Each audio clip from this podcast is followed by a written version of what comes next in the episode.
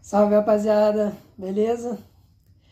É, os últimos vídeos que eu fiz foram falando sobre as medicinas sagradas, rapé e ayahuasca, umas, né, algumas das muitas medicinas que existem. E como esse termo é um termo que gera muita questão, né, e a minha própria abordagem, eu, eu sei que ela pode gerar muitas questões, a forma como eu olho para esse tipo de coisa, eu quis fazer, gravar um outro vídeo falando justamente dessa nossa relação com o sagrado, especialmente dessa distinção que a gente costuma fazer entre o sagrado e o profano. Eu já disse aí, talvez não só nos últimos vídeos, mas isso é algo que eu costumo estar tá sempre falando, que eu não gosto de separar sagrado de profano. Para mim, sagrado é profano, profano é sagrado. Para mim, não existe muito essa coisa de sagrado e profano. Eu procuro sempre trazer é, para o meu pensamento e para minha percepção de mundo uma unidade, que eu acho que essa fragmentação ela acaba sendo muito prejudicial para a gente, porque ela acaba prendendo a gente em muitos lugares, em lugares que são muito difíceis de sair e que geram consequências muito pesadas, assim, muito sérias mesmo para o nosso caminho, para a nossa alma. E como eu já andei em caminhos desse tipo, em caminhos muito pesados, em caminhos muito fragmentados, caminhos muito marcados por essa dualidade muito forte, então eu, eu sei, assim, de maneira bem experimental, o, o estrago que isso pode fazer, né? Eu sei o poder que isso tem de roubar vida, de roubar vitalidade existencial. Então eu tenho sempre muito cuidado assim com essas abordagens que fragmentam a vida, especialmente no que diz respeito ao sagrado.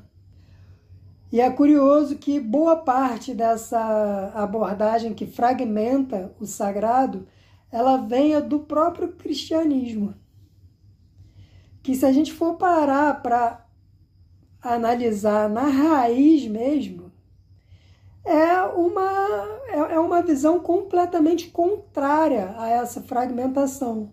O cristianismo, na sua raiz, seja na figura, na pessoa de Jesus, seja na análise do, de textos clássicos do Antigo Testamento, o cristianismo ele está muito baseado dentro de uma ideia de unidade, também como boa parte das religiões. A questão é que, com o passar do tempo, isso vai se distanciando e as religiões tendem a se tornar em, a, a se tornar simplesmente morais religiosas, não experiências de uma religiosidade genuína, né, nesse sentido de algo que tem o poder de, de alguma forma, te conectar ao divino, à divindade, mas elas têm uma tendência, exatamente por serem criações humanas, por serem feitas por nós, elas têm uma tendência a se degenerar em moralismo religioso. E essa história do sagrado e do profano, na minha percepção pelo menos, ela faz parte dessa degenerescência em moralismo religioso.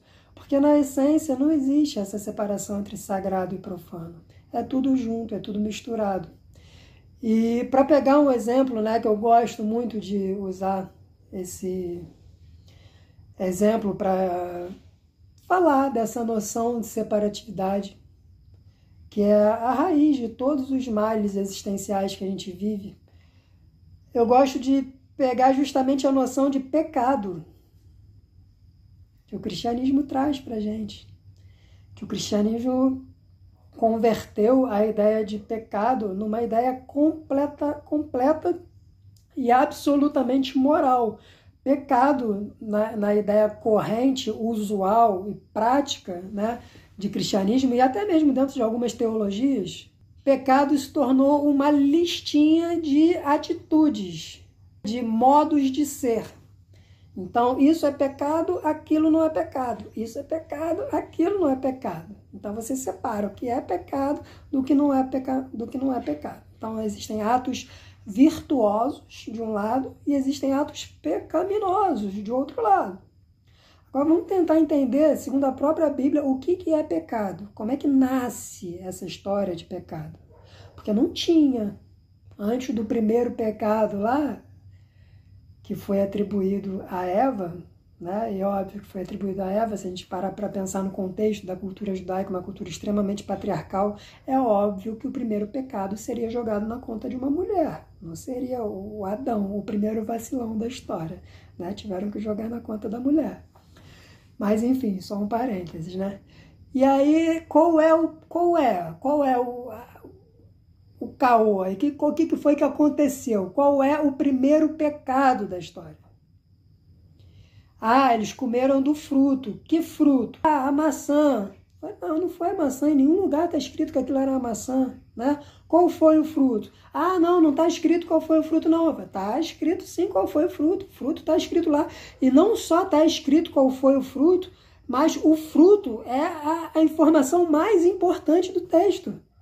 Se você não considerar qual foi o fruto que foi comido, você pô, perde toda a história.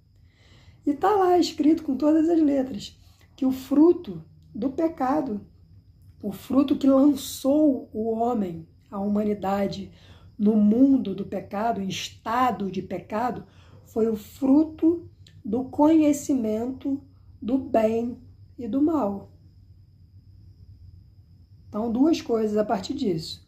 Primeiro, Ninguém nunca viu um fruto do conhecimento do bem e do mal. É óbvio que isso é um símbolo, é óbvio que isso é uma metáfora, como tudo aquilo que está escrito ali naquele texto. Então, isso é muito importante entender. Não existe um pé de árvore do conhecimento do bem e do mal. Né? Esse fruto é um fruto metafórico, simbólico, analógico. Então, primeira coisa. Segunda coisa, é, antes deles comerem o fruto, desse primeiro casal, que também um primeiro casal simbólico, é, Adão, que quer dizer, né, Adam, do gênero humano, né, que é uma história que vem falar para a gente da origem do gênero humano. Um mito, um mito. Em algum momento a gente pode falar sobre a ideia de mito. Antes desse ato de desobediência a Deus, porque Deus tinha falado que não podia comer o fruto do bem, do conhecimento do bem e do mal. Como é que a galera vivia lá? Vivia tranquilo, vivia em paz com Deus, vivia unido com Deus. Né? Se você for pegar o texto, fala que Deus vinha conversar com Adão todo dia, na viração do dia, no pôr do sol. Eles assistiam o pôr do sol juntos. Deus e o primeiro casal ali que existia na Terra. Então eles ficavam ali dando nome para os bichinhos, para as plantinhas, e aí Adão, como é que tá? Todo mundo peladão naquela coisa toda lá, sem nenhuma impureza, sem nenhuma noção de bem nem de mal, porque eles ainda não tinham comido o fruto do conhecimento do bem e do mal, então eles não conheciam essa separação.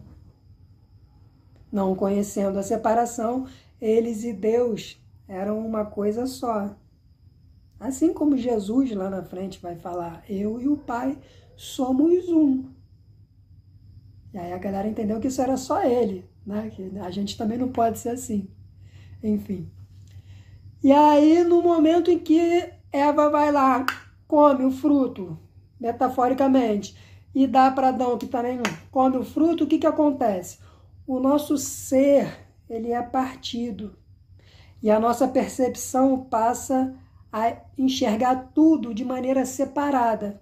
A partir desse momento, eu vou olhar para um lado e vou ver o bem, vou olhar para o outro e vou ver o mal em tudo na vida. E essa é talvez, talvez não, e essa é a dualidade primeira, a dualidade que divide a realidade em bem e mal. Então, toda dualidade, toda divisão, toda percepção que separa isso daquilo, bem e mal, certo e errado. É, e aí um outro parênteses aqui, é óbvio que isso em alguns casos, assim, que isso, isso tem um uso, isso tem uma, especialmente quando a gente fala em questões sociais, né? Assim, ah, é errado matar as pessoas, é errado matar as pessoas. A gente, a gente tem uma dimensão em que a gente lida com, com isso, a gente precisa lidar com isso. A gente ainda precisa lidar com isso. Mas, quando a gente fala de uma realidade num sentido mais profundo, especialmente numa realidade que quer transcender, que quer se conectar ao divino, isso já não faz mais tanto sentido. Né? Essa dimensão, ela é uma dimensão que tem uma, uma certa existência, sim, só que ela não é o todo. Ela não é de maneira nenhuma o todo. E a gente é muito marcado, né? Então, enquanto o, o, o, cristianismo coloca para gente que pecado é isso e não é aquilo, o que a Bíblia vai colocar em relação ao pecado é justamente que pecado é você separar as coisas, dizer que uma coisa é boa e a outra coisa é ruim. Isso é muito curioso. E a toda a nossa noção de sagrado e profano passa um pouco por isso também. Porque a gente entende que de alguma forma as coisas sagradas são coisas superiores, são coisas melhores, são coisas boas, enquanto o profano por mais que se entenda que aquilo não é ruim, aquilo de alguma forma está num lugar de inferioridade. Sim, porra, é profano. Né? Você vai profanar o templo, você vai estar tá profanando alguma coisa. Né? Isso não é uma coisa, é, na maior parte das vezes, pelo menos visto como algo bacana. Então a gente separa as realidades. E isso vem muito não só dessa nossa noção muito distorcida de um cristianismo cultural muito doido, mas vem também das origens do nosso pensamento ocidental, que tem uma influência muito forte de Platão. Né? Então, e o próprio cristianismo. Né? O, o Nietzsche falava que o, o cristianismo é o platonismo para o povo, para as massas. E em algum sentido é. Né? Não foi à toa que o cristianismo se espalhou dessa maneira imperialista mesmo, né, que se tornou a religião do Império Romano. Não foi à toa que Constantino criou o cristianismo enquanto religião, né, porque não foi Jesus que criou o cristianismo, nunca criou religião nenhuma. O cristianismo é uma, uma criação do Império Romano e não foi à toa que tenha sido uma criação do Império e no momento também em que a filosofia estava ali, ó, num, num período de, pô, de ápice, de apogeu da filosofia grega, pensamento de Platão. Como era o pensamento de Platão? Um mundo dual, uma realidade dividida também. Numa esfera aqui terrena, material, o mundo sensível, que é uma realidade ilusória, que engana a gente de alguma forma, produzindo um tipo de conhecimento que é um conhecimento inferior, que deixa a gente no campo das opiniões, não é capaz de dar a gente um conhecimento verdadeiro das coisas. E numa esfera hierárquica superior, você vai ter o mundo das ideias, onde habita o bem, o belo e o verdadeiro, onde habita a verdade, o conhecimento verdadeiro, a tal da episteme, né, que vai se diferenciar da doxa, da opinião platônica lá. E o cristianismo, quando o cristianismo encontra com o platonismo, era quando o cristianismo encontra com o platonismo e com o imperialismo romano, era tudo que precisava para aquilo se espalhar, uma combinação de fatores ali perfeita para aquilo se espalhar e tá e, e permanecer forte no mundo aí até hoje, nessa mesma pegada. E essa maneira de ver o mundo que separa as coisas, isso está muito presente na nossa vida, está muito presente especialmente no campo religioso, né? Que a gente aí que a gente vai falar sobre essa história do sagrado, do profano. E por mais que a gente negue isso, ah, não, eu sou, pô, sou macumbeiro, sou, pô, sei lá, tenho uma religião aqui, pô, da terra, dos orixás, da África, mas que tem uma cosmovisão realmente completamente diferente. Né? Se você pegar os povos africanos, se você pegar os povos indígenas, a cosmovisão deles é uma cosmovisão realmente muito diferente dessa cosmovisão dividida. Para eles está tudo realmente muito mais integrado. O sagrado e o profano estão ali convivendo o tempo inteiro. Não tem muita divisão. Tudo é sagrado. O sagrado ele se espalha para o todo da vida. Só que a gente, como a gente vive aqui nessa ah, divisão profunda nesse estado de pecado, porque o pecado é isso, é um estado pecaminoso que te deixa perdido dentro de si mesmo. E aí a gente não sabe meio que para onde ir. A gente é a gente é da religião, sei lá, do amor. Religiosamente falando, a gente é seguidor do amor. Mas no nosso mundo profano, no mundo dos nossos afazeres diários, das nossas, sei lá, muitas vezes das nossas ideologias políticas, a gente é o cão chupando manga. E a gente convive com essa partição dentro de nós como se fosse a coisa mais natural do mundo. Embora isso gere muita angústia. Isso, isso gera assim, essa divisão, por mais que a gente não perceba, isso corrói o ser. Isso corrói o ser e explode dentro da gente de várias outras formas, inclusive forma de doença, né? seja emocional, seja física. Mas é, eu acho muito curioso assim perceber é isso, assim, especialmente nesse. Porque eu, eu, eu frequento meios espiritualistas, então eu convivo no meio de gente que está sempre falando de amor, que está sempre falando do elevado, que está sempre falando do sagrado, né? Dessas coisas.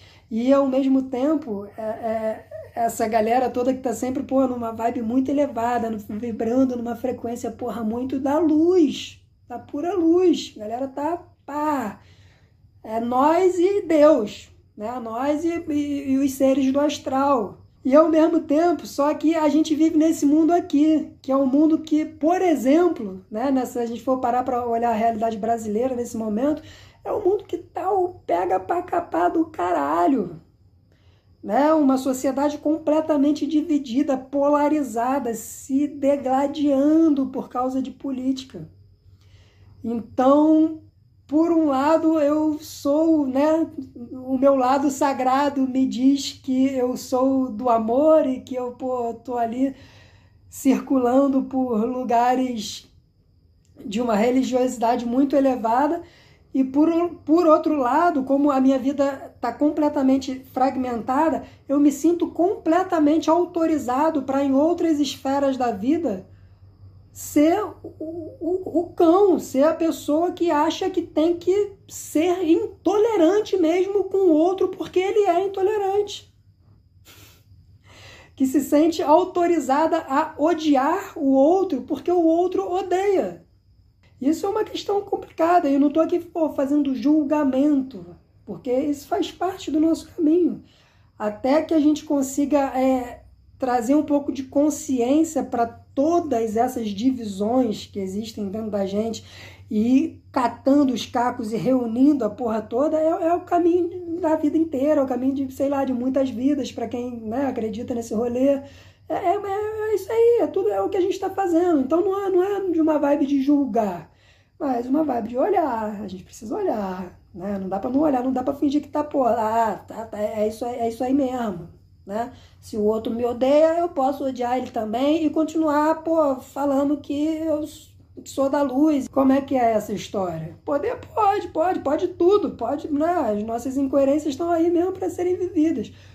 Então é muito interessante, assim, é muito interessante perceber assim essa nossa essa distinção que a gente faz entre o sagrado e o profano e perceber que ela é, é só mais uma das fragmentações que a gente vive caindo aí e vive rastejando nesse estado de pecado, nesse estado de separação, como se tudo não fosse bom, como se tudo não tivesse o seu lugar, como se tudo não tivesse o seu valor, como se tudo que existe não fosse de alguma forma legítimo. E já que existe, né, vamos olhar para isso e dialogar com isso daqui que está aqui. Enfim, acho que era um pouco, né? Acho que era um pouco disso que eu queria falar. É um assunto extenso pra caramba, que dá pra gente ir por vários caminhos e observar essa fragmentação em vários aspectos da vida. Mas por agora acho que tá bom, acho que já tá bom ficar por aqui. House.